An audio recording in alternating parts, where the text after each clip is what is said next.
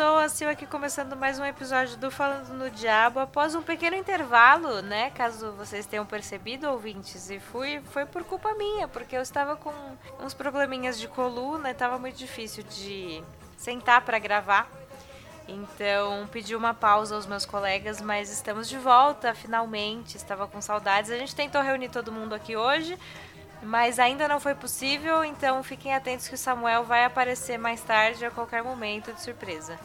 Vai ser divertido.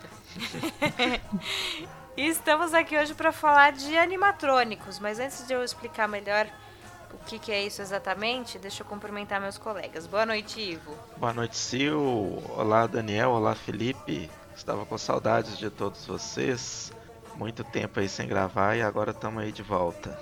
Estamos aí. Boa noite, Daniel. Boa noite, Sil. Boa noite, colegas. É, eu tenho que reaprender como é que a gente faz esse negócio aqui, porque eu já nem lembro mais como é que se grava podcast. vamos ver se. Vamos ver, é. vamos ver o que, que sai daqui, né? É que nem andar de bicicleta. Ainda bem que é que nem andar de bicicleta, porque se fosse que nem andar de skate, seria um problema para mim que eu só tentei andar de skate uma vez, quebrei meu braço. Nunca mais depois disso. Bicicleta não, não eu acho que eu me assim garanto. a experiência aqui. Boa noite, Felipe. Olá, Sil. Olá, Infernautas. Olha, para mim é, é, muito, muito, muito gostoso voltar, porque antes da licença saúde da Sil, eu também pedi uma licença. É, então, nossa, eu nem lembro qual foi o meu último programa, mas eu acho que eu passei o mês de agosto, ou o mês de agosto e metade de setembro fora, assim, é, na minha licença. E aí quando eu fiquei bom na minha licença, a Sil entrou em licença. e, bom, estamos aqui, né, inteiros, pelo menos o que a gente pode considerar inteiros para o fim do ano, né, novembro. E é isso, eu estou muito feliz de estar de volta. Embora eu, eu, eu vim de coração aberto, porque eu não vi a maioria dos filmes que vão ser debatidos hoje, e o único que eu vi eu não lembro direito. Mas eu vim só para a brilhantar esta gravação e matar a saudade. Felipe, você entra como entrevistador e já vai formulando umas perguntas aí, que aí você faz a conversa andar, a gente vai comentando. Tá bom, tá jóia. É bom que ela combina isso durante o programa, não é? E, e, é pra, é porque, e, é, é, porque, e é pra fazer perguntas de filmes os quais eu não assisti. Isso com uma pessoa que, se eu quisesse assistir esse filme, o que eu gostaria de saber antes? Não, deixa, deixa comigo, deixa comigo. Meu diploma de jornalismo, ele é tem isso. valor. Eu vou, vou fazer uso dele hoje aqui. É, então, como eu disse, né, a gente tá, vai aproveitar aqui para falar sobre animatrônicos assassinos no cinema, né?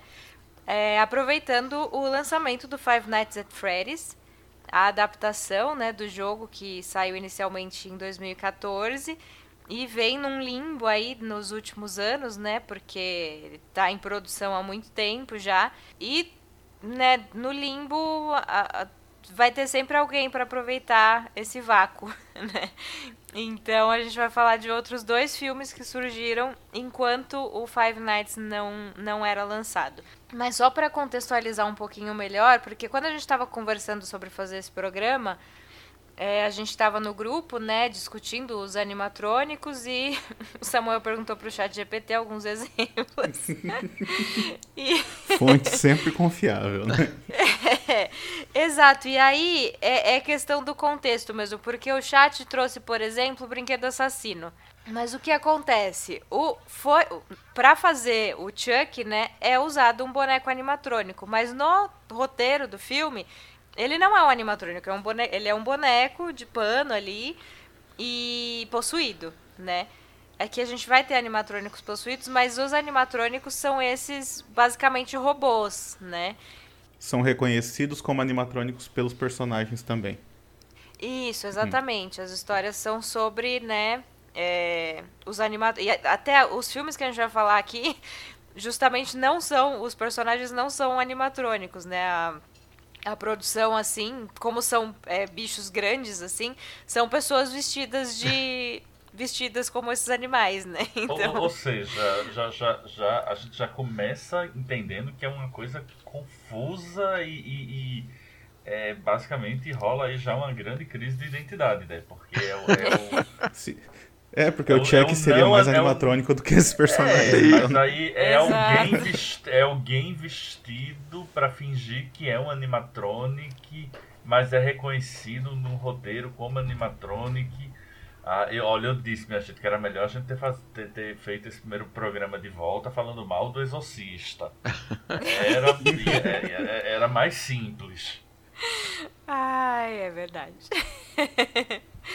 é, e só para também voltar um pouquinho, né, pra, pra gente falar um pouco sobre de onde vieram esses animatrônicos, porque são coisas, assim, a gente vai falar de três filmes e os três se passam em ambientes que a gente não tem aqui exatamente, né, no Brasil, porque é, nos Estados Unidos tem esses, são tipo uns restaurantes assim, que são chamados de Family Entertainment Center, centro de entretenimento familiar, que se parecem muito com buffet de festa infantil, sabe? Esses que tem brinquedos, tem fliperama, tem tudo. Mas ele é uma mistura então de buffet com restaurantes e às vezes tem uma um palco com uma bandinha de animatrônicos. E isso é bem comum lá. Uma franquia que era bem conhecida é, era uma pizzaria justamente, né? E o Five Nights é uma se passa em um, um restaurante que vende pizza mesmo. E eles tinham esses, esses bonecos que não eram pessoas vestidas de bonecos, eram de fato animatrônicos. E isso por si só já é um pouco assustador, né, gente? Convenhamos que se você der de cara com um bicho desses, vai ser, dependendo do contexto, pode ser meio esquisito. É, e aí, em 2014, então, foi lançado o Five Nights at Freddy's, que eu vou dizer que eu nunca joguei. Eu sou uma negação com jogos. Quando o Samuel chegar, ele vai poder falar um pouco melhor sobre o jogo. Mas, é, basicamente, é um restaurante desses que tem uma bandinha, que um dos personagens é o Fred, que é um urso.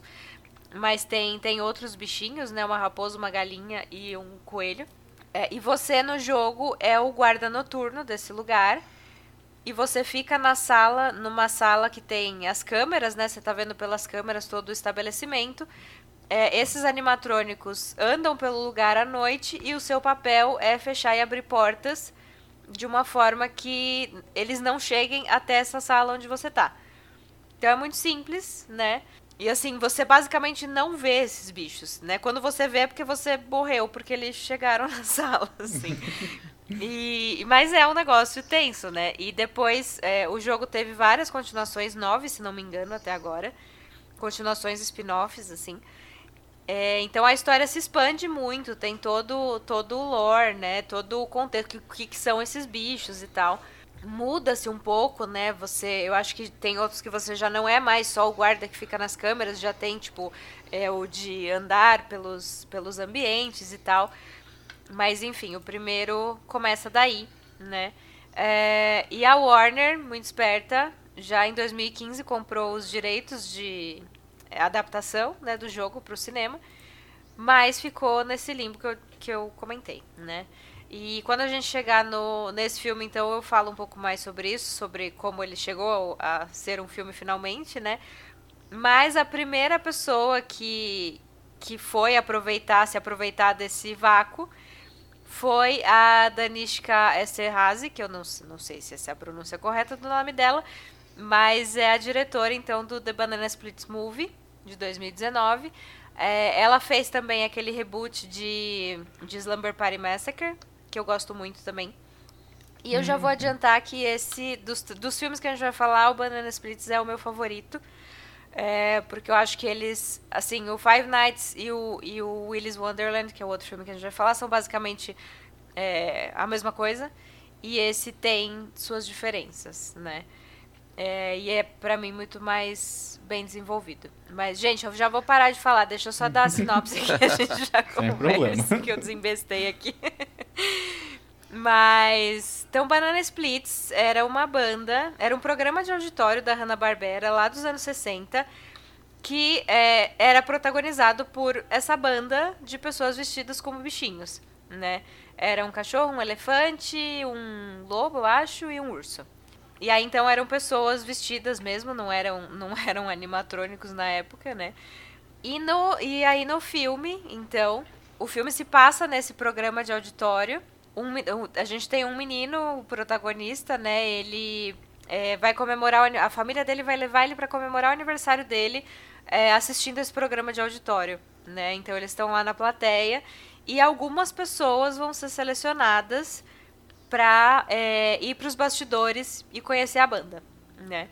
É, só que o que acontece é que a banda e todo mundo que está ali é, os, assim, várias pessoas da produção que não estavam sabendo até então descobrem nesse dia que o programa está sendo cancelado. Esse é o último, né? E aí os, os, os animatrônicos, então, é, endoidecem, né? e eles vão matar geral. Então todas as pessoas que vão, vão lá conhecer os bastidores estão lascadas, basicamente. e é muito divertido, gente. É de, eu me diverti demais assistindo esse filme, mas quero saber de vocês primeiro. Bom, co como, como eh, esse foi o único filme que eu vi da lista, então eu já, já vou me antecipar. É, assim, até porque eu, eu assisti quando, quando saiu e a minha memória não guardou muita coisa. Eu lembro, obviamente, de, desse enredo que a Sil falou, mas eu lembro que eu tinha uma certa curiosidade de ver esse filme porque Olha só, nos anos 90, e assim, eu, eu realmente não, não vou lembrar exatamente, mas nos anos 90 foi lançado um CD chamado Saturday Morning Cartoon. E uma, a primeira música desse CD era o The Tralala Song, que é a música do Banana Split Show. Né? Liz Fair. É... Oi? Liz Fair, a cantora que cantou essa música, não foi isso? Ai, não vou. Aí tu faz é. pergunta difícil. Não sei. Eu já, tô, eu já, tô, me lembrando aqui, sem, sem pesquisar ou perguntar pro chat GPT. É isso. Pode é, procurar aí... Lisfer Tralala Song. Pronto. Aí eu lembro que eu comprei esse CD e essa era a música de abertura. E eu, eu não, não, não, não tinha visto o desenho da Hanna-Barbera, né, obviamente, mas a música é muito legal. Então depois você. Se depois tu bota aí quando for editar. Mas ela é bem pra cima, ela é Uma bem... banana, two banana, three banana. É. Não, ela, ela, ela, ela, ela, ela começa assim, tra la la la tra la la la Aí começa one, ba one banana, two banana, three banana, four. All bananas make a split, so many more. Uh, enfim, não vou lembrar. É, e aí fala assim, ah, aí, aí repete, lá, enfim, a música não, não é um primor de, de, de letra, né? Mas, é divertida, mas a, batida, cara. Mas a batida é legal. E o pior é que começa, o primeiro refrão é one banana, two banana, three banana, four. Aí no segundo verso é four banana, three banana, two banana. Então, quando. Então, e, e, e, tinha um clipe que foi feito que passava na MTV. Sim! É, tinha, lá que eu via muito. Pronto. É, e o melhor é que aí no final eles. eles é, é, e eles passavam um clipe assim, direto. Então eu guardei esta informação, esta memória afetiva. Até hoje eu tenho o CD do Saturday Morning Cartoon. E aí quando eu soube do filme eu fui assistir. E veja, assim como a Sil, eu achei divertido. Assim, ele, ele é. Ele, ele eu acho duas coisas dele. Um, ele é bobo, mas assim, ele tá muito de boa em ser bobo. Ele não é aquele filme que quer ser uma coisa e não é. Eu acho que ele sabe que ele é, é bobo e é isso mesmo. É, e ele me, me lembrou. Talvez alguém me cancele pelo que eu vou falar. Mas ele me lembrou um pouco o clima daquele de um filme dos anos 80 que eu adoro, que é o Pague para entrar, reze para sair. É, e em que uhum. sentido ele me lembrou? Porque ele se passa todo meio que nos bastidores do show, né, da, dessa produção. É, e aí me lembrou muito o clima do, do parque de diversões é, vazio de pague para entrar. Aqui no caso você tem o estúdio, né, que não está totalmente vazio assim, mas me lembrou um pouco. É, agora, tem uma coisa que realmente eu não vou lembrar do filme, mas que no final surge um, um, um bicho novo, que é como se ele fosse um híbrido. É, não lembro, mas assim, porque tem os, os quatro bichinhos, né? Como o Sil falou. É, que é o cachorro, não sei o que, não sei o que, não sei o que. Só que aí no filme, no, lá, lá da metade pro final, aparece um bicho novo. Que é como se fosse assim um, um híbrido, alguma coisa assim. Mas eu, eu achei divertido. Eu queria inclusive rever. E na verdade. É, eu achei inofensivo. Eu achei bobo, divertido, assim, pronto. Valeu duas horas e é isso. Gente, eu tenho uma pergunta para vocês. Diga. Diga. Como que esse filme veio a ser um filme de terror assim? Foi um, ele entrou em domínio público? Porque Tipo assim, cinco. é porque assim, porque era, né, Tipo. igual era um programa da Hanna Barbera, né? Eram os bichinhos lá fofinhos, uma banda tocando, de repente vira um trem meio sanguinolento assim. Né, eu- igual o- a gente sabe que o Ursinho Pooh veio, virou, teve um filme aí recentemente de terror, mas a gente sabe que a, que a história entrou em domínio público, mas eu, não- eu não li sobre, não consegui achar sobre isso, você sabe me dizer? Qual, qual, né, em que momento surgiu esse filme para ele ser um filme de terror? Isso, eu É não uma sei. boa- Olha, eu, eu tenho uma teoria. Mas Ah. assim, é, Ivo tá vindo só com pergunta difícil hoje. Não, mas a, a Lisfera não foi pergunta, não, é que foi constatação mesmo. Era, é, eu, le- eu lembro. É Lisfera, eu tenho certeza. Eu acho que é porque alguém deve ter notado o óbvio, que é que aquelas figuras, eu achei o nome deles aqui, é o Fligo, Bingo, Drooper and Snork.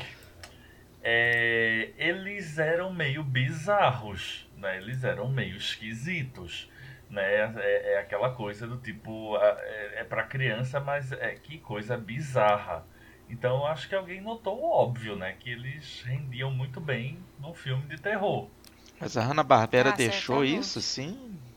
É, então, eu não sei. Eu tô, tô até dando uma olhada aqui, mas não achei nada. Tô vendo sobre a produção, né? Ai, acho que é isso, ó. A Hanna-Barbera é, começou em 1957 e aí ela foi mesclada com a Warner Bros. Animation em 2001. E foi a Warner quem fez esse filme. Então eles tinham direito que- sobre o. Que É, ousadia. eles já tinham. Pois é. Agora, eu queria só voltar um pouco no que o Felipe falou, porque eu não lembro desse, desse quinto bicho aí, não, Felipe. Olha, eu posso, eu posso estar trocando Tá a memória, mas eu acho que no final surge um quinto bicho e que é- ele é meio diferente. É é como se ele fosse bonzinho. É, Ah, é porque é um dos quatro ainda. ah, é um dos quatro, não é um quinto bicho. É. Poxa, eu tinha certeza que tinha um quinto bicho. Ele, ele fica com peso na consciência. Inclusive o filme meio que termina com assim, é- é, dá um- uma certa um certo destaque a esse quinto bicho, mas então não é um quinto bicho. não é um quinto, é o, é o quarto. Ah, tá. Ai, mas eu acho. Uma coisa que eu. Tem algumas. Umas bobeiras. É como o Felipe falou, é um filme. Ele é bobo, né? Porque, porque ele é muito absurdo, gente. Tem uma morte envolvendo um pirulito gigante que não tem. Não é o que você espera. Assim, o que acontece não é o que você. O que faria sentido acontecer numa situação dessa, sabe? Tem um cara que a cabeça dele pega fogo e depois ele continua lá numa boa, assim, tipo, tentando, tentando sobreviver, sabe? E eu acho muito engraçado porque tem é, o cenário, assim, do, do programa tem uns brinquedos e tal, um cenário infantil, né? E aí, e quando eles estão na gravação, tá tudo bem ali. E depois, quando acaba e que vira essa, essa doideira dos, dos bichos ficarem assassinos e tal, parece o, o mundo invertido, sabe? Fica tudo escuro. e aí, onde era água, tem sangue. umas paradas assim. Ah, então é muito bom, velho. Ele sabe que ele é bobo. É um filme que sabe que é bobo e que se E, aproveita e tá disso, bem, né? tá, tá tranquilo É. com isso. Ele não quer É. ser, fazer Isso você não é um refletir problema, né? sobre a existência Exato. humana. É, É, não é um problema, não. porque eu acho que dos filmes dessa lista eh, é o que mais acerta nessa questão do tom. Ele sabe o que ele tá fazendo é, ele sabe o que ele quer ser e ele vai por esse caminho e funciona, sabe? Tipo, é para ser um uhum. negócio meio trash, meio trash assim, é para ser um negócio mais puxado para comédia. E eu acho que funciona. Eu acho que desses três é o que mais acertou nesse quesito. E, e realmente, tipo, né, aquilo que a, que a Sil falou no início, né, de que é, enquanto não saía a adaptação da, do Five Nights, tipo, o povo ia fazendo filmes que é basicamente a mesma história, né? Não tinha me ligado disso até então, mas tipo, os caras nem, nem se esforçam muito, porque é basicamente personagens presos em um ambiente fechado sendo perseguidos por, por animatrônicos. Isso são os três uhum. filmes, né? Exato. Pô, cara nem se esforça, cara. ah, e esse. É que esse. Até a origem dos, dos animatrônicos também, o que eles são, né, é diferente dos outros também. Eu não sei se a gente pode falar isso pra, pra não dar spoiler. Mas aqui também não é um grande spoiler, né? É, aqui são basicamente inteligências artificiais que. Porque eles sabem, né, o que eles estão fazendo. Eles estão se rebelando porque o programa foi cancelado. Uhum. Então, se eles têm alguma consciência ali, né? E, mas eu acho que esse filme tem personagens um pouco mais, mais desenvolvidos, assim, né? Tem. Porque tem, tem essa família, né, que, que são os principais ali, mas você vê que é a mãe com dois filhos. Daí o marido dela não é o pai do, dos meninos, assim. É, eles têm uma relação bem, bem complicada. O cara é um cuzão. É, aí tem a blogueira que tá indo lá pra. É, para produzir conteúdo, né? Uhum. Tem a, o pai que foi levar a filha, criança, para tentar fazer ela. É, para tentar colocar ela no, no mundo do entretenimento, assim, né? Fazer ela trabalhar ali no, no programa sem saber que. Ninguém sabia, né, que tinha sido cancelado. Mas então tem, tem personagens e eles têm algum, algum, né, mesmo que não seja um super desenvolvimento, mas eles são né, é, eles, eles são alguma coisa diferente entre eles ali. E acho que isso é diferente, por exemplo, do Willis, que, que não tem personagens bem desenvolvidos. Não. Por exemplo. Praticamente não tem personagens, né? Tipo assim, são só as pessoas que estão ali então... pra morrer. ah, exatamente. Mas podemos ir pra ele então, gente? Vocês têm mais alguma coisa para falar do Banana? Não, só, só que vocês devem conferir, queridos ouvintes, a trilha. Essa música do Tralalá, realmente ela, Sim. ela marca, ela fica. Mandei o clipe lá no grupo lá pra vocês verem. Eu vou pegar depois e deixar no post pra quem quiser. É que eu não sei se a gente pode ver. usar música agora. Estão é. meio chato com isso. Verdade. Ah, mas tá no. É. Mas tá no. Ai, sei lá, tá no YouTube. A gente pega uma versão. E só uma coisa, então, antes da gente passar adiante, se alguém quiser ouvir a gente falando mais sobre esse assunto, né, Sil? Tem um episódio uhum. do 7 Marte lá em que eu e a Sil conversamos sobre esse filme também, além de outros. Então, Isso aí. Vou que naquela época o filme estava mais fresco na minha cabeça também. Então, é. Ai, é verdade. Bem, então vamos seguir para o próximo filme da nossa lista, Willis Wonderland, de 2021 ou o Five Nights com Nicolas Cage como protagonista. é um filme que eu esperava gostar mais, bem mais do que eu gostei, né? Porque a gente até já falou dele um pouco no, em um episódio anterior que a gente fez sobre o Nicolas Cage. Então, também vou deixar o link no post, eu não vou lembrar o número agora. Mas falamos um pouco dele, mas a gente estava com uma bancada diferente, então vai ser legal comentar de novo. Mas eu acho que, como o Daniel falou, né? Esse é um que, que não acertou muito bem no tom. Bom, ele foi dirigido pelo Kevin Lewis e o roteiro é do Joe Parsons. E aí eu tava vendo que o Parsons já tinha feito um curta que ele lançou no YouTube em 2016, chamado Wallis Wonderland. É um filme, é um curta bem curto mesmo. Ele tem um minuto. eu vou deixar o link no post também. É, e é super simples, assim, então não é nem para ser uma adaptação. É, foi um negócio muito, muito ampliado mesmo. Mas ele tem uma base ali é, pro Willis. É, bem, mas o filme então tem o personagem, tem como protagonista o personagem do Nicolas Cage que não tem nome e não fala. Ele não fala uma palavra ao longo do filme inteiro. É, ele chega numa cidade em que existe um restaurante chamado Willy's Wonderland, que é igual ao restaurante do, do Five Nights, esse, esse esquema de, de centro de entretenimento familiar que eu falei lá no começo.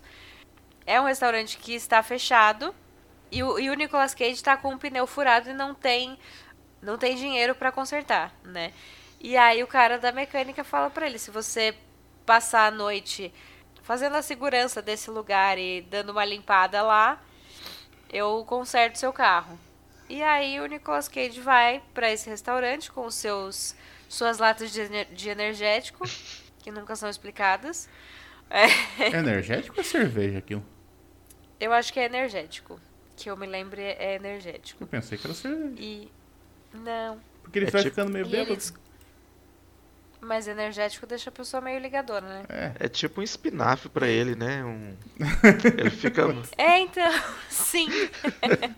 Pode. Ele precisa do energético pra ele enfrentar os bichos, assim, tipo Popeye com espinafre. Mas ele.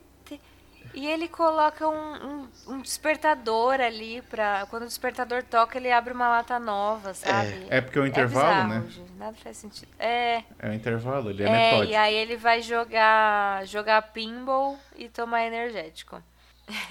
é isso. E aí, é, gente, esse, esse é muito igual mesmo ao, ao Five Nights, porque daí os bichos, os animatrônicos, os animatrônicos que já são bem feiosos, assim, parecem uns bichos velhos, sujos, de verdade. É, eles acordam à noite e, e aí toca o Nicolas Cage bater neles até destruí-los. Só que isso se repete e se repete e se repete. Então, É isso. é um filme meio, né? É, curta ele é que bem repetitivo. longa, mas não É. Mas não E precisava. depois entra. precisava. E depois entram outros personagens, uns, adolescentes que é só pra fazer volume mesmo. Pra morrer. É, eles aparecem mais pra frente, assim, mas também não tem uma justificativa boa pra eles estarem ali. É. Não, mas de- Eu deixa eu só falar uma gostei. coisa a respeito desses adolescentes, pra, assim, pra você ver o nível do negócio, né? Porque assim, eles aparecem porque eles estão lá porque eles querem é, botar fogo no, no restaurante, né? Porque eles sabem que o restaurante é meio que amaldiçoado, então que os, que os bonecos lá ganham vida e que eles vão atacar o, o Nicolas Cage. Então eles chegam no lugar e daí eles espalham gasolina pelo lado de fora do restaurante. E aí, depois que eles terminaram de espalhar a gasolina, eles falam: tá bom, agora a gente tem que entrar e tirar o cara lá de dentro. A porra da gasolina vai evaporar, cara. Tipo, é a última coisa que tem que fazer, não a primeira, tá ligado? Ai, gente, pois é. Pois é. Só vamos reconhecer a chegada do Samuel aí. Sim. Oi, Samuel. Olá, pessoas. Eu estava. Tá gravando já, Samuel? Tô, tô gravando na eu- eu Ah. avisando ao- aos, aos ouvintes que eu cheguei tarde porque eu estava lutando contra bonecos. Isso. Ai, Curiosamente, eu estava em um hospital e realmente tinha uns bonecos infantis e tal, mas nada Meu aterrorizante. Nada aterrorizante. Ah, tá, que bom. Foi só trabalho, gente, não foi questão de saúde. Não foi atacado por nenhum deles. Não, não, não. Muito pelo contrário, são terapêuticos. Ah, É o É contrário assim do programa de hoje. É, assim É, verdade, é assim que começa. É, bem lembrado. Chuck tá aí pra, pra- pra- Realmente, bem pensado. E você assistiu Willy's Wonderland, Samuel? Assisti e eu acho que diferente da maioria, eu quero dizer que I have fun. Porque esse filme. Eu me diverti muito assistindo ele, sério. Eu- eu- ele, é o, pra mim, é o Five Nights que deu certo, sabe? Então, assim, deu é certo. Banana Split. A gente tem. é, Eu não vi Banana Split. A gente tem que dar uma desligada de. de, de- Enfim, é, é um filme tosco por si só, a ideia dele é tosca por si só. Então se você vai assistir, se você vai se dar o trabalho de assistir esse filme, depois de ler a sinopse dele, então você já tem que entender que você não tá. Não tem, tem um, um nível lá que já tá lá embaixo. Então você não pode exigir muito. Ó, eu, eu, eu posso fazer uma pergunta? Já, que- assim, a partir de agora, minha função nesse podcast é fazer perguntas. É, Vai lá. Por que o Nicolas Cage entra mudo e sai calado? É, É uma boa pergunta. foi, Quem é que foi uma, uma decisão do, do diretor, o Kevin Lewis, que ele queria que o personagem fosse misterioso e enigmático. Então, Ah, essa foi a resposta consegue? dele. E Ele consegue. é tipo um Clint Eastwood, assim, nos faroeste, então. Isso, Ah, ele é, é o estranho Clint sem nome. batedor de bonequinho, exatamente. Ele não tem nome, né? É, ele fica como o zelador. E ele entra mudo e sai calado. É, mas, cara, eu adoro ver ele limpando, limpando, porque é uma sequência de o mesmo acontecimento. O boneco vem querendo ser, assassino, o Nicolas Cage enche o boneco de porrada até quebrar ele todinho, e aí ele segue limpando. então É, o filme é continua- um ciclo. Ele não deixa de fazer tem- o trabalho dele. É um, persona... é, é um a funcionário parte- exemplar. O A melhor misterioso. parte é quando tem uma mulher, a menina tá em perigo, e ele vai pra salvar ela, daí toca o, o intervalo ali dele, tipo assim, o relógio dele desperta. Ah, tá na hora. Ah, então se vira sozinho, entrega a Ele faca lá pra ela e deixa ela. É é aquela coisa, foda-se, sou CLT. Estou, então, Só- vou cum- estou cumprindo meu horário. Basicamente é isso, né?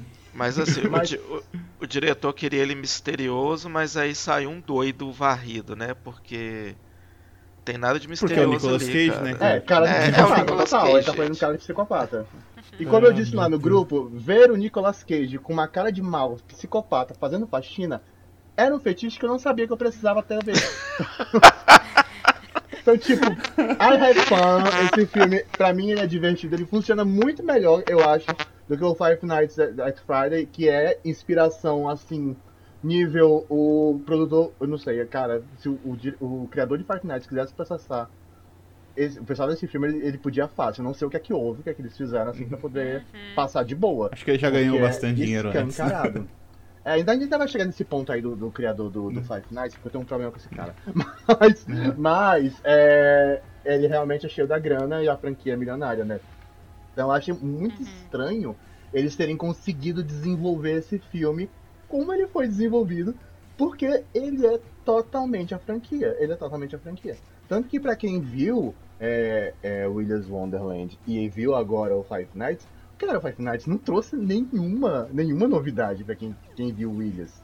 Então, zero, Não zero mesmo. É, a mesma coisa, né? Tipo, o, o lugar abandonado e tal. Eu acho que ele consegue se escapar um pouco da parte da, do plágio em si, digamos assim, porque a, a inspiração pros dois seria o, como a Sil falou, né? No restaurante lá e tal, né? Tipo, que é o Chuck E. Cheese, se eu não me engano, né? É, Que daí já é uma franquia. franquia. Que já é uma, uma franquia estabelecida e tudo mais. Então eles podem dizer que eles são inspirados no, no Chuck E. Cheese e não necessariamente no, no jogo, né? Apesar de que ah, o resto tá todo ali, né? Mas então ele talvez consiga se escapar um pouco por esse caminho. Mas assim, é... até eu botei lá no grupo também, né? Que esse é o filme. Basicamente é o filme que o Nicolas Cage fica limpando vidro por uma hora e meia, assim, porque é basicamente o que ele faz. Nunca vi tanto vidro pra ele limpar. Tipo, ele dava uma varridinha de vez em quando, mas ele ficava se focando só nos espelhos e coisa assim. E é basicamente isso que ele faz. As decisões do filme eu não, eu não consigo, é, tipo, não vou dizer aceitar, coisa assim, mas tipo, não- eu não entendo. Por exemplo, tem coisa assim que tu acaba relevando, como o fato de que ele dá soco na cara de um negócio que é feito de metal. É, Ah, eu adoro. Essas me pare- maravilhosas. É, me, me parece que seria pior pra ele do que pra pessoa pro, tá levando o soco, mas tudo bem. Agora, quando o filme tenta explicar, tipo, que aquilo ali é meio que um acordo que a cidade fez com a- aqueles demônios e tudo mais, com aquelas criaturas ali que habitam, que habitam aquele- aqueles animatrônicos e tudo mais. E aí tem uma hora que ela fala assim, e aí a gente tent, a gente ficou com o compromisso de alimentar aquele, eh, esses, esses bichos, esses demônios, para poder proteger a nossa cidade. E aí, a princípio, a gente sempre, a gente sempre priorizou escolher pessoas, que daí no caso eles escolhem os sacrifícios, né, pra esses bichos.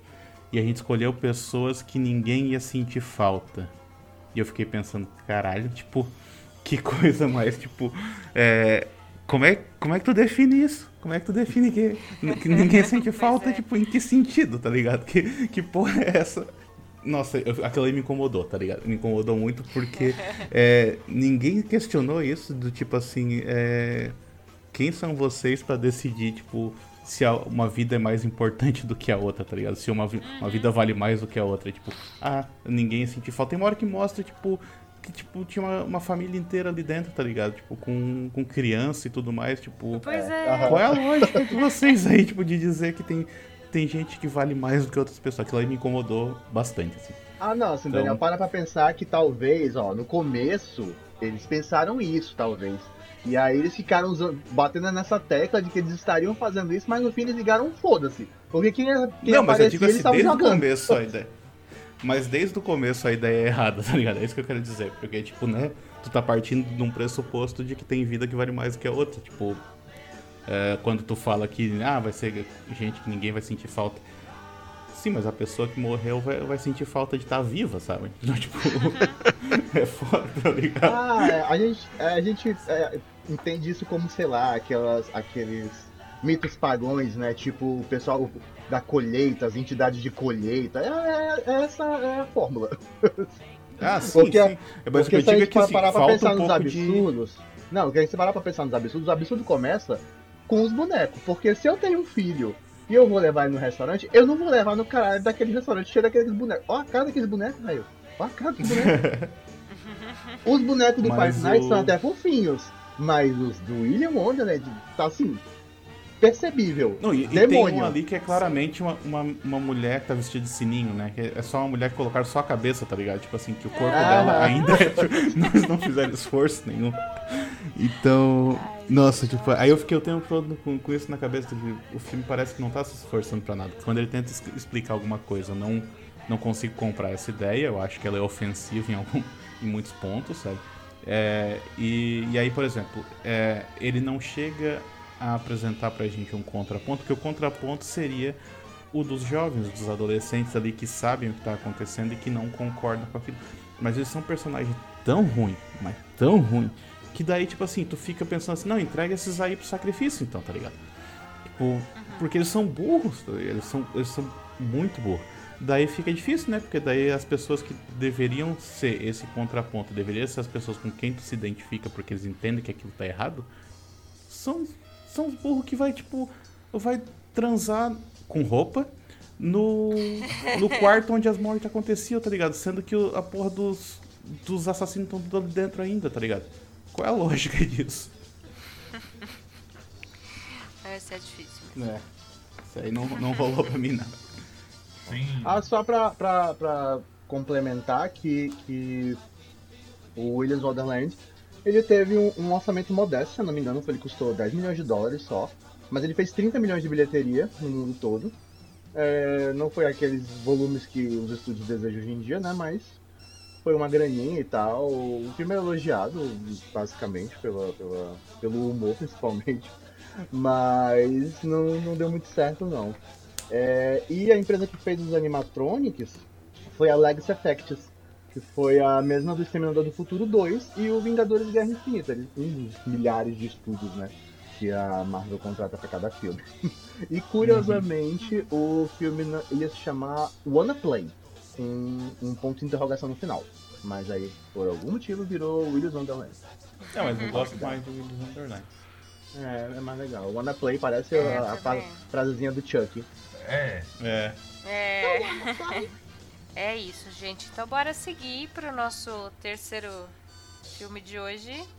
Como eu disse, Five Nights at Freddy's, que estreou bem recentemente nos cinemas, né? E vem fazendo um baita sucesso, é, mesmo tendo críticas é, não tão positivas, e acho que não só de críticos, mas também do público mesmo.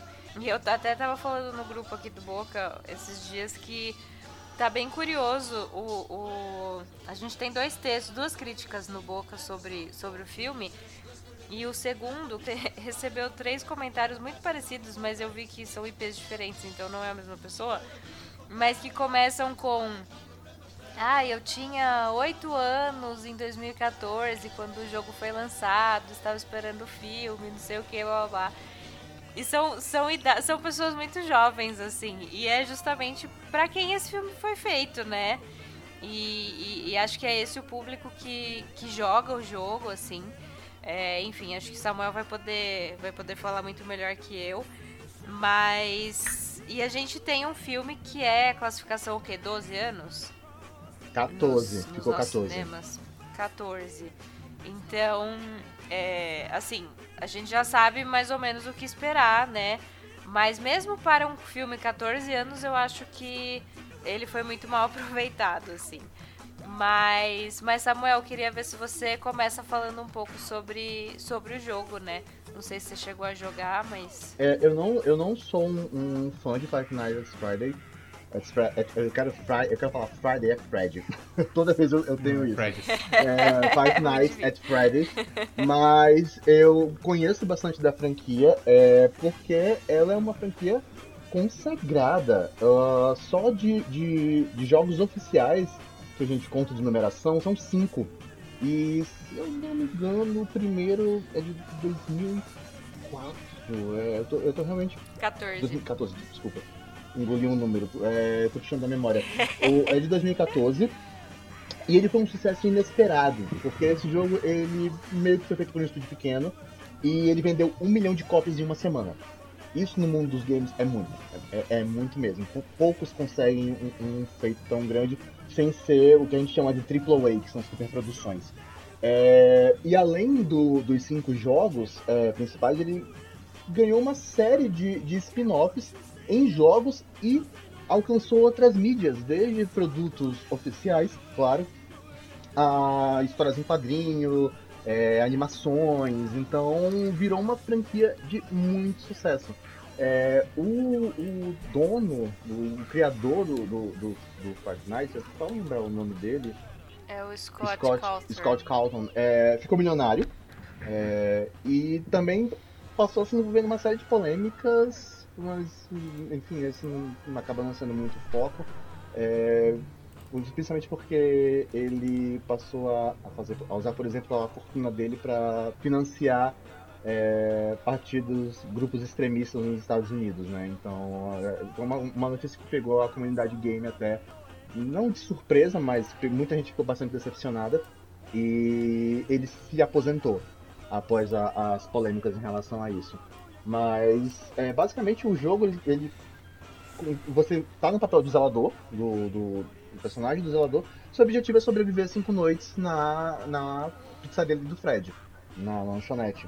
É, tem os animatronics que estão espalhados e você tem que estar sempre é, de olho nas câmeras de segurança, utilizando é, energia e alguns outros apetrechozinhos para conseguir com que os bonecos não se aproximem de você, porque se eles chegam em você é game over. Então eles ganham e você perde. Tem muita gente que gosta desse jogo. Eu, eu sinceramente não gosto muito da proposta dele, é, mas ele tem uma legião de fãs gigantescas, gigantesca e, e é considerado muito divertido por muita gente, né? E é sucesso mundial. Então é, é curioso, mas uma franquia que não tem realmente uma história muito grande, uma lore que a gente chama, mas acabou comprando aí seu espaço para conseguir é, se tornar um, um símbolo pop grande a ponto de ter seu próprio filme. É, mas é isso, a gente estava falando aqui, Samuel, sobre é, como a história do filme é, tem todo esse, esse melodrama, né, envolvendo o desaparecimento do, do irmão do protagonista anos atrás. E eu tava ouvindo que, que isso até entra no jogo, mas mais pra frente, assim, não no primeiro, sabe? Aham, é, é a necessidade de construir história, né? Construir a, a, a lore ao longo da franquia, acabou criando essa, essas ramificações. Do, deixou de ser um. Não deixou. Se manteve como um mero jogo de, de sustos, né? De um joguinho de terror. É, mas criou-se uma história por trás que acabou sendo aproveitado em algumas camadas pro, pro filme. E ah, eu esqueci que a minha entrada hoje, que eu ia falar, né, que, que Five Nights at Freddy é, retrata melhor o sequestro infantil que o Som da Liberdade. Então, Meu Deus.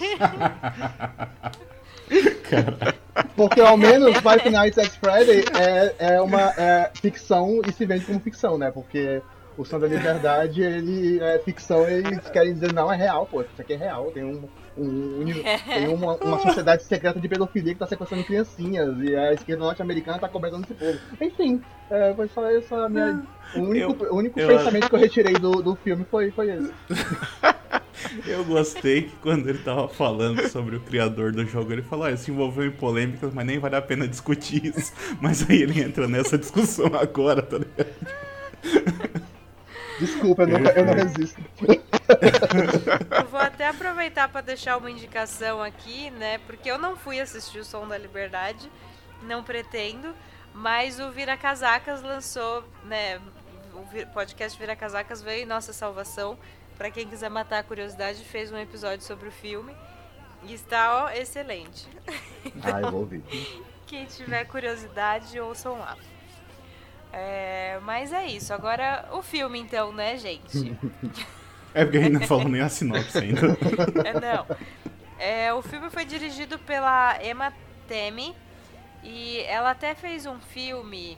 é, eu fui ver os créditos dela, né? Ela dirigiu aquele The Wind que saiu em 2018. Não sei Ah, se é vocês bom. chegaram a ver. É, Muito bom. então, Exato. Tem episódio 7 E- de Marte também sobre ele. Olha lá. Depois me manda o link que eu coloco no post também. Tá bom. É, mas ela dirigiu, então, e, e, e aí o roteiro ficou, ficou com o Scott Calton, que é o criador do, do jogo, com a Emma Temi e com o Seth Cuddleback. E então é uma galera, né, gente? e como eu tava falando, acho que todo mundo quis dar o seu pitaco e aí virou essa lambança. É, mas muito antes desse time se formar, né? O Five Nights, como eu disse, estava em desenvolvimento há anos na Warner, até que acabou passando para Blumhouse é, em 2017. Também ficou uns tempos aí em desenvolvimento. Vários diretores foram confirmados e cancelados, inclusive o Jill Cannon, que fez o Poltergeist de 2015, e o Chris Columbus. É, e aí acabou, acabaram fechando então nesse time em finalmente, né, em outubro de 2022. É, foi o próprio Jason Blum que, que anunciou isso pelo Twitter. É, e também já foi anunciada, a- quando foi anunciada a data de estreia nos cinemas americanos, já foi avisado que estrearia simultaneamente no Peacock, que é um streaming, né? Agora tu E imagina o nunca arrependimento deles quando É. vira a bilheteria do É, cinema. muito. Ai, mas é, é um sinal, é tipo, é o sinal de que a, a pessoa já não confia muito, né? A produtora já não confia muito no, no que tá fazendo, eu acho. Porque se precisa estrear no streaming no mesmo dia, é que não tá bancando que vai dar bilheteria, É. né? Aí vai lá e faz E- quase 100 milhões no- em um dia, né? Daí, tipo, Pois em é. um final de semana. Não, é. Ai, são, é cada ideia. Mas, mas eu acho assim que. Eu não sei, eu, eu vou dar um. um- um- vou passar um paninho, porque geralmente esses estúdios eles têm todo um, um- um sistema de avaliação longo, de testes e tal, de se vai dar certo ou não o filme no cinema, pra, até- pra tentarem arriscar realmente. É, tanto que a gente vê decisões de filmes que, que, por exemplo, o Evil Dead, né, que não ia estrear nos cinemas, mas foram as, as sessões testes que fizeram com que o, a Universal mudasse de ideia e colocasse Evil Dead o que, no cinema, o que foi um grande ganho para eles. Foi realmente o, o- as sessões testes deram muito certo, que o filme fez 90 milhões em uma semana. E eu o acho Sorria assim, também foi assim, né? Sorria também foi assim. É, maior bilheteria do, do ano passado. E eu acho que o, o Five Nights deu algum ruim nas sessões testes que eles acharam. Eu acho que isso aqui não vai, não vai dar certo como a gente quer. E aí a gente tá falando da bilheteria, mas só o, o número atualizado é que é, tá 103 milhões atualmente. Então, e para um filme que custou 20. Então, cara, Sim. é, é a maior, inclusive, é a maior bilheteria de terror do ano já. Passou a Feira 2, passou Mega e passou Pânico 6. Então, Olha então aí. daí vocês tiram. E, e isso porque estreou junto com o filme da Taylor Swift. que fez o, o, o, Gordon, o Gordon lá mudar a data do. O Blumhouse mudar a data da estreia do Exorcista, pra vocês terem uma ideia do- que Taylor Swift, na verdade, é um acontecimento econômico mundial. Então, é, mesmo com, com, com, com Taylor competindo com Taylor Swift, Five Nights fez esse número impressionante. Bom, verdade. é- é- bom, então chegou a hora de eu fazer a minha pergunta. Eu estou aqui com esta função hoje. É, então, minha gente, me expliquem por que isso está acontecendo. Porque todo mundo disse que o filme é muito ruim. Mas vocês estão. Aliás, os números estão dizendo que tá o maior sucesso do ano. E aí? Foi que houve? O público. Eu é, tenho é duas teorias. tosco? O que, o que foi? O que, o que é que justifica isso? Eu tenho duas teorias. A primeira é de que a franquia de Five Nights ela é maior do que a gente pensava. É, É, eu acho de, que é isso. de que pelo menos não faz parte das nossas bolhas, mas está em grandes bolhas. É, e também que pode, e aliás pode ser uma, uma mistura das duas coisas, né? De que não sei, talvez não, não tenha coisas muito atraentes no cinema atualmente e acabou o povo indo fazer assistir o terrorzinho que está disponível no momento. Porque entra mais uma vez naquela discussão que eu já falei em vários episódios de que o gênero de terror hoje é um dos poucos gêneros que se sustenta no cinema, em salas de cinema mesmo. É, então as pessoas ainda vão. É um, é um gênero que ainda leva as pessoas pro cinema. É um gênero que, que, que quando tá disponível, vira a opção de quem, por exemplo, tá no shopping e diz, ah, quero assistir um filme. Então, é, eu acho que tem essas, essas- esses dois pontos, talvez eles até estejam juntos nessa explicação. Mas realmente é, é uma surpresa, porque eu não imaginava que seria a maior bilheteria de terror do ano. É, e também assim, tipo, como tu falou, o terror se sustenta no cinema, o que, de novo, não faz sentido, então, que eles tenham lançado no, no streaming, porque, tipo, por mais que, sei lá, uma exibição teste não tenha ido tão bem, cara, vai ter público, tá ligado? Tipo assim, só tem a, a perder, a não ser que o streaming esteja pagando muito pra, pra esse lançamento, tipo, tu vai acabar perdendo, tá ligado? Eu vi aqui a, a bilheteria atualizada, tipo, a bilheteria mundial do Five Nights hoje tá em 220 mil milhões. Nossa, eu, eu 220, peguei uma é porque, tipo, era atualizada cento- ainda. É, 110, é, que era 116 é o doméstico, né? Só que ele também fez Ah, 104 sim, sim, sim. no, Uhum. no... No Só que, tipo assim, é aquele negócio. É, eu, eu concordo contigo, é, Samuel, dessa ideia de que eu acho que ele tem uma, uma, uma fanbase muito grande, porque assim, ó, tu vê que o filme fez, tipo assim, quase 100 milhões na bilheteria nos Estados Unidos na estreia, e na semana seguinte ele fez, tipo, 12 bilhões, milhões, tá ligado? Ou seja, tipo, ele Ah. caiu muito. A Por quê? Porque todo mundo que só. queria é, todo mundo que queria ver, viu. E aí depois já não. O interesse começa a diminuir. Só que, tipo, esse, é- esse pico inicial já foi suficiente pra jogar o filme lá pra cima. E é, no, no resto do mundo ele foi lançado, teoricamente, né, só no cinema. Porque o, o Peacock é um serviço que tá, tá disponível só nos Estados Unidos, Nos até onde eu Estados sei, Unidos. então tá vendo. Mas Não, é aquele negócio, né? Caiu no streaming, caiu na internet também, né? Então, assim, esse número internacional poderia ser muito maior se eles tivessem segurado esse lançamento. Eles, eles ganharam bastante dinheiro, só que eles deixaram de ganhar bem mais por causa disso. Ah, e com certeza vai gerar continuação, certeza absoluta que a Blumhouse tá assim, feliz Ah, igual não, já anunciaram, já com não? esse filme. É. Acho que já, já não anunciaram continuação? Não sei. Se não Agora eu anunciaram, vão sei, anunciar. É, o, o Matthew Lillard falou é, que tinha assinado para três filmes. Hum. Então, a princípio, se for mantido, é uma pelo menos uma trilogia. É, mas eu percebi de novo agora que a gente ainda não falou da sinopse do filme. É verdade. Mas então vamos lá, né? Então vamos lá. Tem um segurança que tem que ficar, tem que ficar cuidando de um lugar abandonado onde tem esses, esses animatrônicos e eles tentam matar ele. Basicamente é isso. Basicamente. Volta, volta 10 minutos neste podcast, escute a sinopse de Willis Wonderland. É a mesma coisa. Substitua o Nicolas. Cage pelo Josh Hutcherson. Ba- basicamente. O que eu. O que eu é, puxando aqui um negócio que o Samuel falou antes, né? Tipo assim, ele falou, ó, o, o, o jogo basicamente é, ele tem que ficar abrindo e fechando a porta e é um jogo de sustos. Isso foi a tua definição. O filme não tem nada disso. Ele não tem o abrir e fechar a porta e não tem susto nenhum, tá ligado? Como, É absurdo como que, tipo assim- falou, é, o, o filme deve ter tido, o roteiro, a produção desse filme deve ter tido muitos pitacos de muita gente. E prejudicou muito de ele querer ser várias coisas e não conseguir ser nada. Aquele famoso quer ser muitas coisas e não quer ser nada. Ele quer ser uns jogos mortais pra criança, e tipo, não dá certo.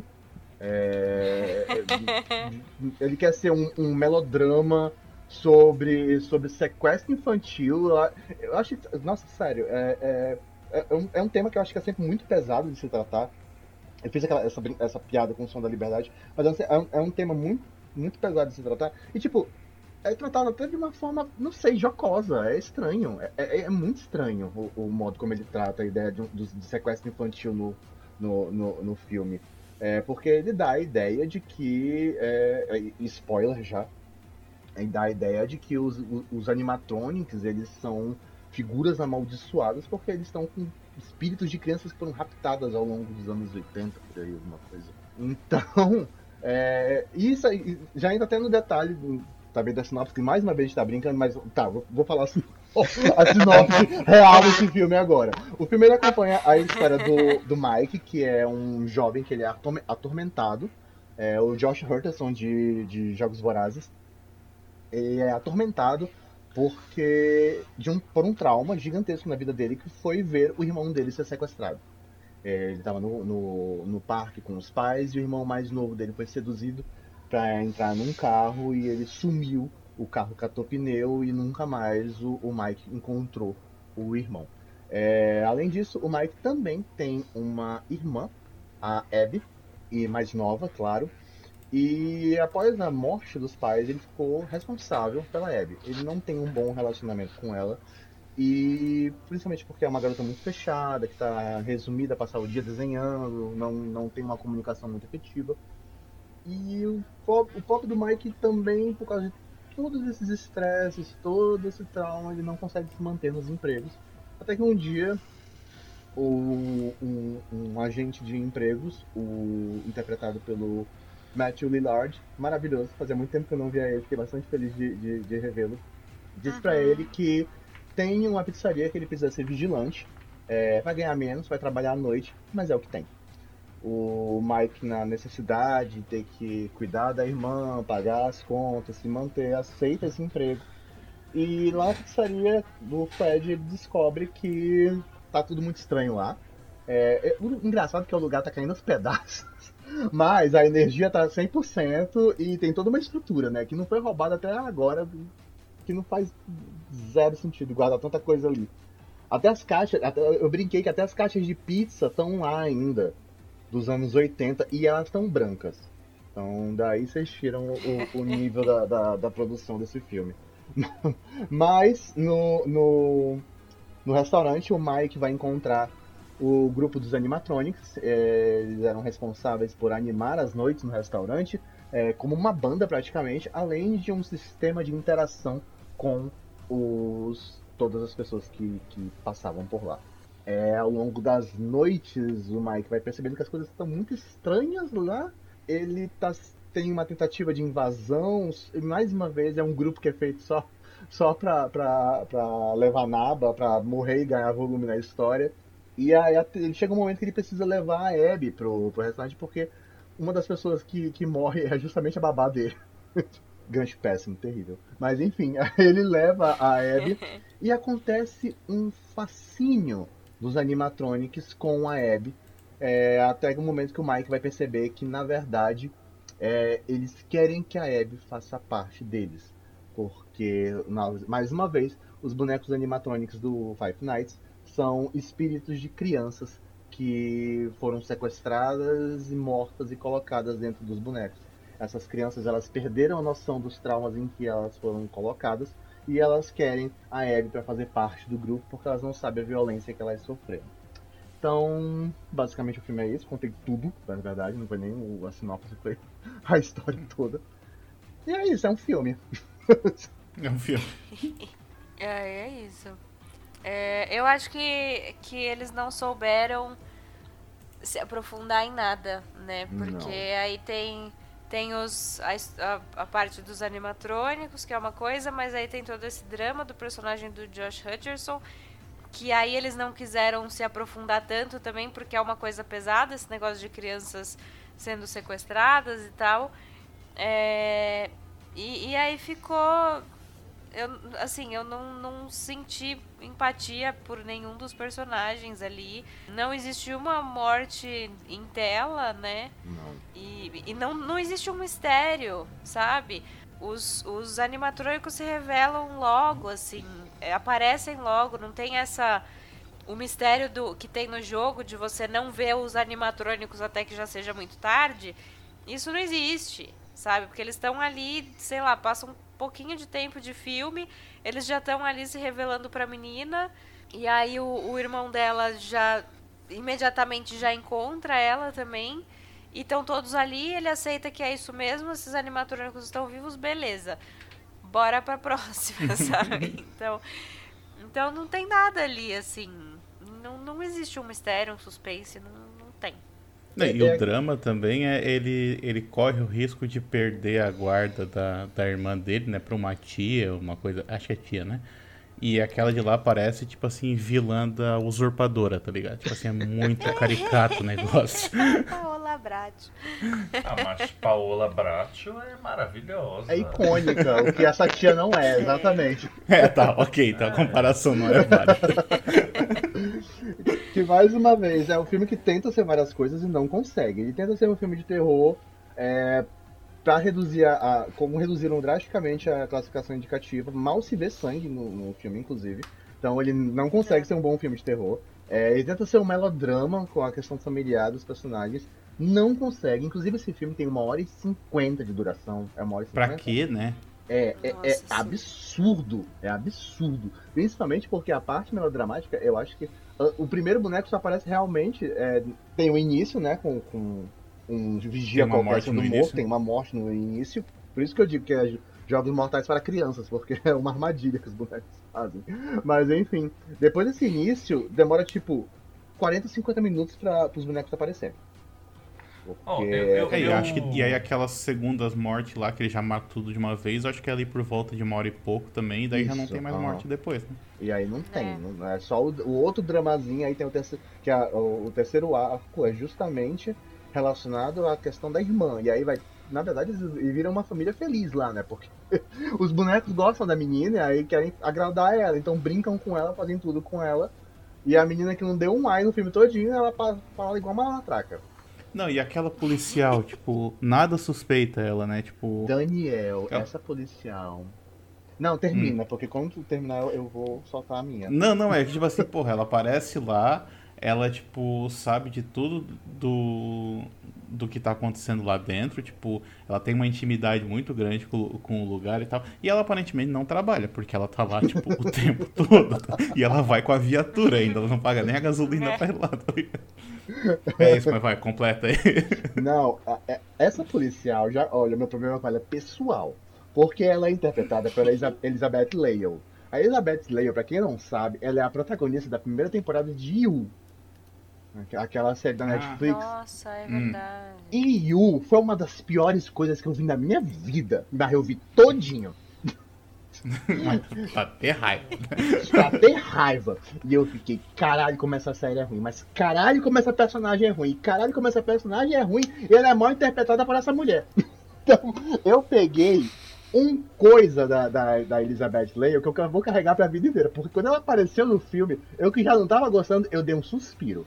Eu disse, não, não pode ser. O que você está fazendo aqui? E aí, essa personagem dela, horrível. Toda vez que ela. Eu dizia, eu gritava pra TV, Mike, pelo amor de Deus, repare nesta mulher ao seu lado. Ela é extremamente suspeita. Não é porque ela está com, com o signo da polícia que ela é confiável, pelo amor de Deus. Eu, eu fico gritando com a TV quando eu tô assistindo aqui em casa sozinho.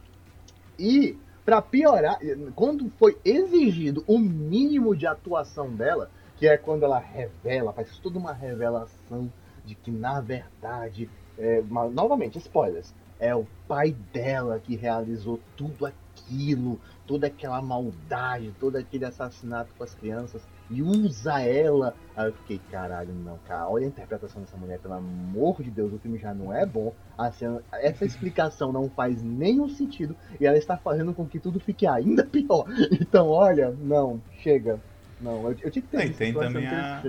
E tem também a coincidência, né? Do tipo assim, que o, o cara que é o pai dela também é o cara que sequestrou o, o irmão do protagonista e que coincidentemente quando o protagonista estava precisando de emprego foi lá que foi justamente na sala do cara que ele foi parar também. Então, tipo assim, nada daquilo tinha sido, pelo menos os filmes sugerem, nada daquilo tinha sido combinado. Tipo, é uma surpresa pro personagem quando ele percebe que é o, o, o irmão da criança que ele sequestrou, que tá ali na frente dele agora. Então, tipo assim, cara, tu vai, tipo, com, sei lá, cinco pessoas escrevendo roteiro, tipo, tu vai ainda se basear em coincidência para poder fazer a história pra frente. Tipo, não faz sentido. Não. Né? É por isso Não que eu digo que, que o Willis Wonderland é um filme que eu me diverti. É porque ele se, ele se assume como o absurdo de falcatruas que ele é. O, o Five Nights, não, ele, ele é. Qual é a palavra quando a pessoa tenta ser uma coisa é, é, é, maior do que a capacidade dela de ser? Enfim, tá aí o conceito. Mas é, é, ele tem essa é, o- a prepotência, a prepotência de achar que ele vai se, conseguir é, é, é, equilibrar as ideias que ele tá que ele tem ali de ser um filme de terror e de ser um filme melodramático num conceito que não cabe. Era pra ele se aceitar, para ele aceitar ser um filme de divertimento e eu não me diverti assistindo esse filme. Esse é, a minha, é o meu último O, ponto Sam, aqui com o, o Meu Samuel, desabafo. meu desabafo. veja, ouvindo você, Samuel, é, me fez pensar, me fez lembrar de um filme que não tem nada a ver com isso, mas que eu, eu tive uma sensação muito parecida. Que é isso, ele, ele, ele queria ser quatro, cinco coisas, mas na verdade ele não conseguia ser nada bom. Que é aquele filme horroroso do Zack Snyder, dos zumbis de Las Vegas. Como é o nome Ai, daquilo, minha nossa. gente? Army of the Dead. Ah, meu É. verdade, é. Que, eu, que, eu- que na ocasião eu disse assim, eu mandei um áudio com raiva pra vocês e disse assim, minha gente, o filme quer ser um filme de zumbi, é ruim. Ele quer ser um filme de roubo, assalto a banco, é ruim. Ele quer ser um drama porque tem a relação do pai com a menina, é ruim. Ele quer ser um filme de fuga, é ruim. Ele é todo ruim. Na, nenhum dos arcos funciona. Tô achando que é meio isso, né? É, assim, é, foi um ótimo exemplo, inclusive. Que é essa ideia, novamente, teve uma prepotência com esse filme. É, eu Assim não como, sei, assim como o Zack Snyder. Ah, mas lá. o Zack Ah, Snyder se aí prepo... Quando você vai no, no- no dicionário e procurar a palavra prepotência, vai aparecer Pare- junto a, a foto do Zack Snyder ali do ladinho. Sabe aqueles dicionários antigos? Uhum. é, que tinha fotinhas das pessoas relacionadas aos- às palavras? Aí, prepotência, Zack Snyder, tá lá. Mas. é, tem isso, esse, esse não funciona. Eu não sei se é porque o Williams Wonderland já tinha queimado a largada. Porque que acho que dá pra fazer de um roteiro mais ou menos interessante foi gastaram ali. E aí eles quiseram ir pra essa coisa da Lore. Mas não, não funcionou. Mais uma vez a gente tem a maior bilheteria de filme de terror do ano num filme que não funciona no que ele se propõe. Samuel, agora eu vou te pedir encarecidamente, por favor, vai assistir Banana Splits Movie. Ai, É, é, eu vai vai. Eu ia assistir hoje, mas Porque tá eu acho. lá, um trabalho lá, lá, lá, lá, lá. Eu acho que você vai gostar muito dele. Ah, eu vou atrás. Porque vou essa- atrás. toda essa questão do tom do filme que a gente tá criticando aqui, o Banana Split ele acerta. Ele acerta. Ah, É. ah, E, ele, e, e o banana, e o Banana Split, assim, ele, ele é bobo, mas ele sabe que é bobo, ele não quer ser bobo, ele não quer mudar o mundo. E ele tá muito bem resolvido sendo bobo. E é por isso que a gente gosta dele. Muito bem, gente. Acho que é isso. Alguém tem mais algum comentário? Alguma coisa que deixamos de fora? Eu quero deixar algumas. Algum, eu tenho comentários, se vocês. Pode mandar, então. Mas vão vocês primeiro. Não tem nenhuma.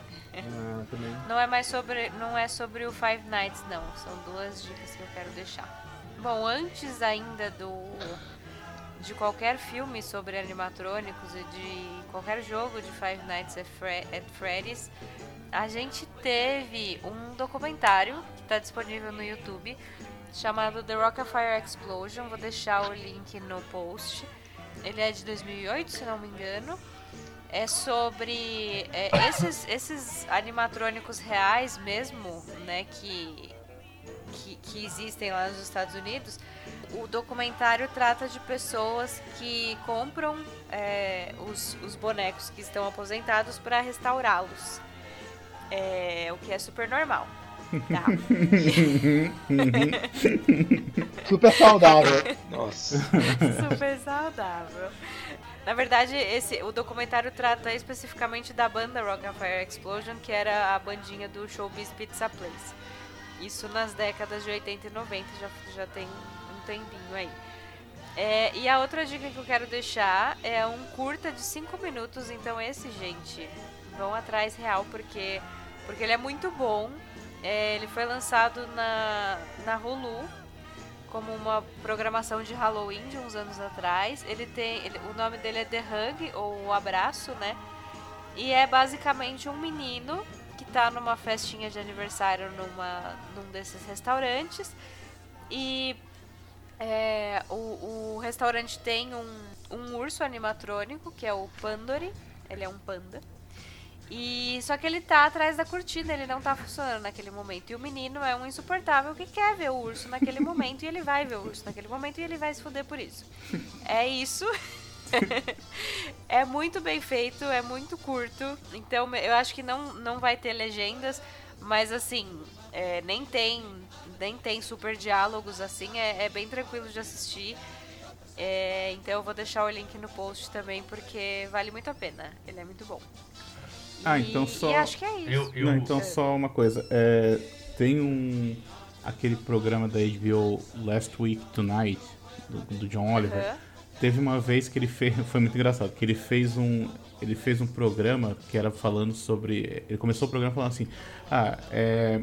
No programa de hoje a gente vai falar sobre casa própria e não sei o que, não sei o que, não sei o que. Aí ele fez uma piada dizendo que assim, se você tem menos de 35 anos, não, esse programa não é pra você, porque você nunca vai ser dono da sua própria casa, basicamente. E aí ele falou, mas, mas para você não ficar sem nada pra assistir, eu fiz um outro programa que é dedicado apenas a esse público de até 35 anos, que é sobre a história do Chuck E. Cheese. E, e aí ele lançou, tipo, num site, que daí ele lançou, o nome do site é Last Squeak Tonight, porque é um rato, né? Então, tipo. E aí e ele conta toda essa história, tipo, é uma história bem longa e ele conta, tipo, de maneira bem detalhada sobre tudo, assim, desde a criação ali do. Da, da marca, né, do, do Chuck E. Cheese e tudo mais, e, e o envolvimento dos animatrônicos, dos bonecos e tudo mais. Então acho que vale a pena conferir também, porque é bem engraçado. Eu vou procurar. Será que tem no YouTube? Eu não sei se tem no YouTube, mas eu vou procurar o, o, o link depois, aí eu te mando. Beleza, deixa no post também. é, eu tenho um comentário a fazer. Diga. Eu acho que a Disney tá tá dando bobeira porque eles podiam fazer um filme de terror massa, estilo sei lá, bem uma coisa bem apocalíptica, usando os animatronics do Small World. Eu assistiria. Eu iria pra Fica estreia. Eu ia pra estreia. Eles podiam até Eu ia pegar. esperar no streaming, mas eu assisti. E eles podiam, inclusive. Bobear ia sair no mesmo dia no stream. Eles podiam, É. inclusive, fazer feito o, o Banana Split, o Tralalala Song, e podiam fazer uma versão heavy metal daquela música It's a Small World After All. Podia ser assim, uma versão bem heavy metal. Bem, eu, eu acho que seria incrível assim. Ah, eu já tenho inclusive a história na, na minha cabeça. Porque o Small World, você pega um barquinho e você vai passeando pelos continentes. Aí tem lá todos os bichinhos dançando. É, podia ter alguma coisa na água que aí fazia os bichos ficarem é, tipo, ter um curto-circuito, adquirirem inteligência, ou então ah, ah, vamos substituir o, o cartão deles por uma inteligência artificial para comandar. Minha gente ia dar muito certo. Eles iam pular nos bichos, eles iam. Aliás, eles iam pular nas pessoas dos barquinhos, iam tocar fogo no castelo da, da, da Cinderela, iam matar a Sininho. E eles podiam assim sair matando os personagens da Disney tudinho. Aí, já tá pronto o filme. ó. Só, Já. só fazer. Contratem o Felipe, Disney, ó, atenção aqui. Ah, minha gente, tem ótimas ideias para isso. Ai, é isso, muito bem. E você, Ivo? Não, tenho, não tenho nada Ivo pra está bem. finalizar, não. Tá tudo bem. Muito bem. Gente, então é isto.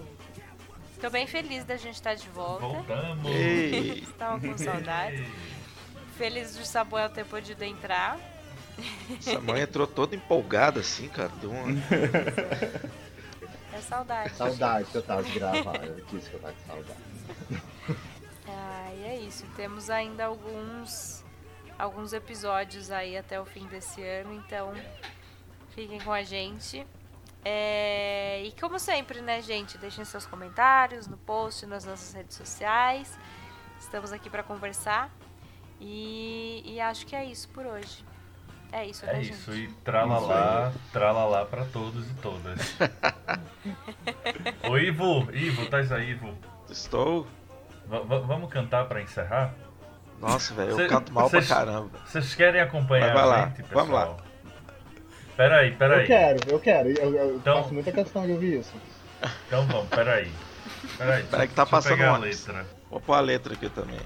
Tá, peraí. A letra não é tralala. É, não, isso Você precisa anotar isso pra não esquecer. precisa. Peraí. Ah, peraí, tô abrindo aqui. Mas a gente vai encerrar dessa forma. Obrigado, Sil. Faz logo aí teu agradecimento, porque a gente É, faz a música. vai ser a música de encerra. encerramento. É, vai ser a música de encerramento.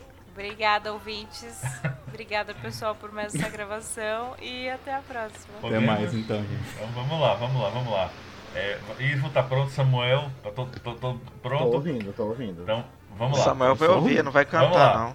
Ah, tu não vai Eu não cantar, sei, não? não. Vou não, porque eu não sei. Eu não assisti o filme. Ah, então Não, não lá. tem É- no filme, não. Era um clipe no filme, dos não, anos é. 90, Ah, não, também da não não. Fair. Então va- vamos lá, Ivo, você aí, vamos lá. É, é um, é dois, é um, é dois, é três, vamos lá. Tra la Tra la la la la la la la, tra Tra Aí, vamos pra outra parte. One banana, Two banana, three banana, three four. banana, four, four, Four bananas, bananas. banana. To do so many more. Um, come on, bring up the banana split show. Um, make it Make up up a mess, of fun. Make it up a mess of So fun. fun. Lots of fun for everyone. Vai agora de novo. tra la la la la. la la. Tra la aí, la la vai. la. Tá bom, né, gente? Meu Deus, gente. Ver... Tá que ótimo. vergonha! Puta merda. Beijo, gente. Tchau. Antes, antes de parar de gravar, eu não sei se a Sil vai querer usar como, como segunda cena pós-crédito. Mas é porque eu, assistindo é, Five Nights, eu tive um, um, um insight na minha cabeça que depois eu compartilhei com meu namorado, que é o mais, é o mais surreal, bizarro possível. Na verdade, é tipo a referência mais zoada possível. Porque tem um personagem no Five Nights que é o Tika, que é o Pintinho. Vocês sabem? Pois é. Uhum. E o Tika tem um avental escrito Let's Eat. E eu olhei para aquele avental e eu fiquei, eu conheço essa letra de algum lugar. Eu conheço essa letra de algum lugar.